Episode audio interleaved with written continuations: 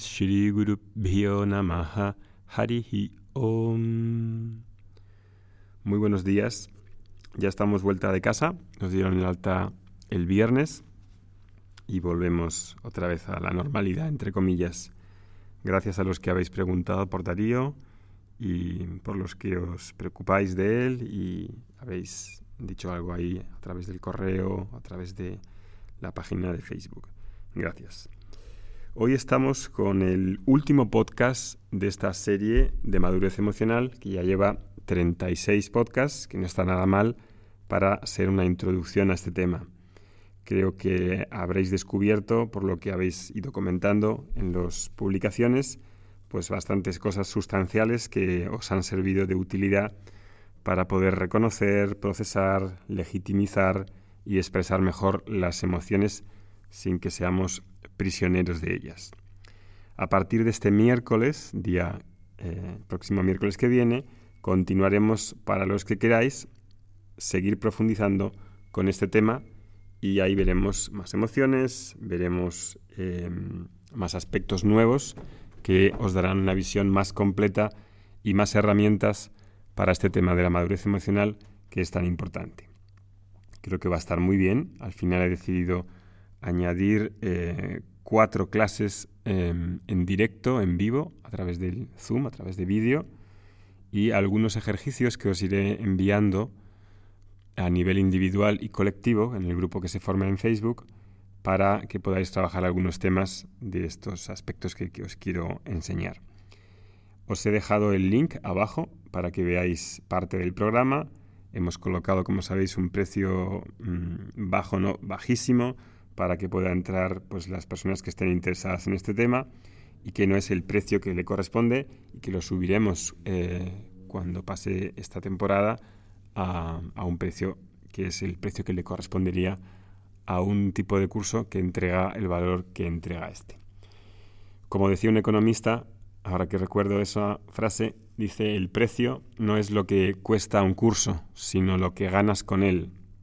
Si cuesta 25 dólares, no es eso lo que te cuesta en realidad, es lo que ganas y lo que dejas de, ver en ti, en tu vida, porque todo este tema de madurez emocional no es una teoría, no es una información, es algo que repercute en tu visión de la vida, en cómo te tomas lo que te, lo que te sucede y cómo respondes.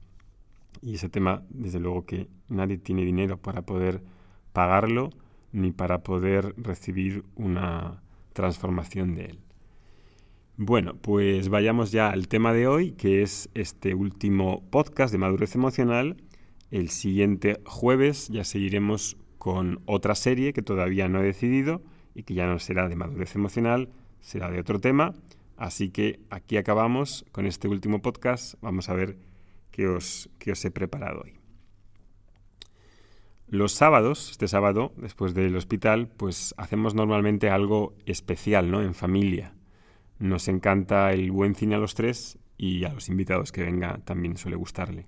Proyectamos una película en la pared de casa que hay, como si fuera un gran cine. Incluso cobramos una entrada así simbólica y servimos hasta nachos ecológicos. en vez de palomitas, a Darío le gustan mucho los nachos y ponemos nachos con su entrada y todo, ¿no?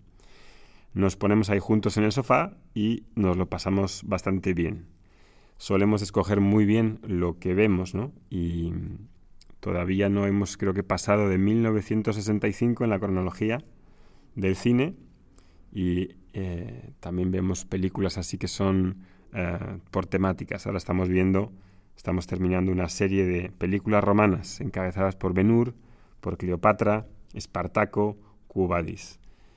Y este sábado, después de, estos días que habíamos pasado un poco peor en el hospital, con tanto ajetreo, pues nos apetecía una película de humor. Y aunque habíamos visto las películas de Charlie Chaplin, pero no habíamos visto en realidad muchas películas modernas, ¿no?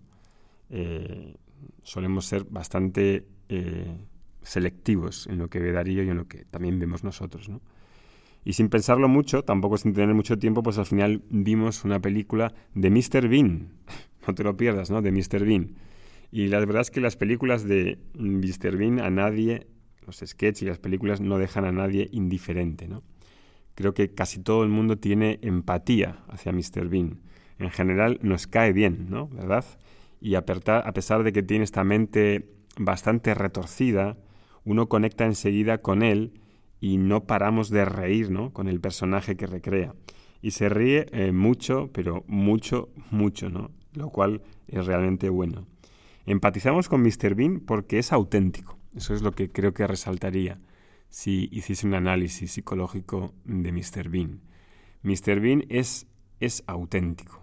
Y la base para empatizar, ¿no? cuando alguien en la encuesta que hicimos la semana pasada sobre los temas que queríais hablar, en, que queríais que, yo desarrollase y que tratase, la empatía era uno de ellos que se repetía mucho, ¿no? la dificultad en las relaciones.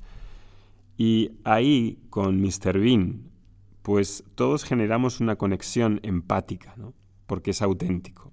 Y esa base de la autenticidad tiene como fundamento la autenticidad que se basa en nuestra humanidad, es decir, que esta conexión empática que tenemos con una persona que es humana, que se muestra tal y como es, que es auténtica consigo mismo, de dentro, de, hacia, desde dentro hacia afuera, es algo que hace que nos sintamos bien con esa persona, estemos a gusto y tengamos una conexión empática. Y ahí en Mr. Bean apreciamos claramente su humanidad. Mr. Bean creo que exalta de una manera muy visual lo rebuscado que es su mente, lo torcido y torpe que puede ser en cualquier situación cotidiana, convirtiéndola en, a veces en, en un disparate tras otro. ¿no? Es esa humanidad en la que también nos vemos reflejados que hace que conectemos porque Él se muestra sin dobleces. Y esa humanidad suya, de Mr. Bean, también es la nuestra. Nos reflejamos en Él porque alguna vez nos puede que se nos hayan ocurrido algunas de esas cosas, esas situaciones aparentemente descabelladas.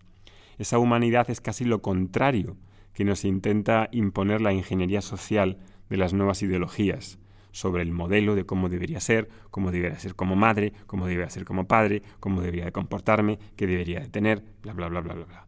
Por ejemplo, una de esas ideologías hoy predominantes, así de estereotipos, es la mujer maravilla, la mujer perfecta, la mujer que no puede errar, la mujer que es muy competitiva, la que tiene que estar siempre a la altura, de la que no se puede absolutamente equivocar, o el hombre Superman, que controla su destino, que solamente muestra su lado brillante, pero que es incapaz de expresar lo que siente, tiene mucha dificultad. O la persona que es muy pura y acude a la espiritualidad porque su vida no funciona. Y como no se adapta a la sociedad, entonces se cree especial y diferente de los demás, que no son espirituales. Toma ya. Esos papelones que nos venden y que compramos fácilmente para llegar a ser alguien que nos gustaría ser, pero que parece que nunca llego a ser por mucho esfuerzo que haga y mucha sinceridad que ponga, Mr. Bean no los hace. Mr. Bean no los hace. Y aunque parezca risueño hablar en un podcast de Vedanta de Mr. Bean, lo traigo porque me parece un ejemplo de autenticidad y no un ejemplo moral, porque por otro lado Mr. Bean es bastante sinvergüenza en el sentido moral es muy egoísta, pero sin embargo ese papel que tiene de la autenticidad es algo que nos conviene mirar. Y ahí vemos también que en nuestra sociedad no tenemos las habilidades necesarias para vivir una vida de compasión, una vida de compasión hacia nosotros y hacia los demás, en las que haya un crecimiento, en las que se dé valor a una madurez emocional.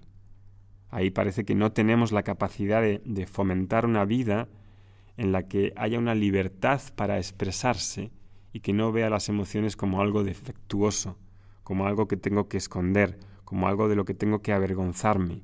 Puedo comunicar mis necesidades reales, tomar contacto con ellas, tomar contacto con las emociones que estoy sintiendo y puedo conectar con las otras personas de verdad. Y entonces hay una sociedad ultra competitiva con ese esquema hace que nuestro corazón se endurezca que nos aislemos y vivamos en un mundo privado, que nos aleja justo cuando tenemos todas las cosas bellas por hacer y con todo lo necesario para vivir. Un cielo azul, lleno de estrellas, con naturaleza abundante, con agua, con tierra. Y entonces, claro, este tema de la empatía es muy importante que lo veamos. La empatía que generas, la empatía que nace desde tu humanidad, desde tu autenticidad. Y ese va a ser uno de los temas que vamos a hablar en el curso que empieza este miércoles 15. Nos vemos pronto. Hariom Tatsat.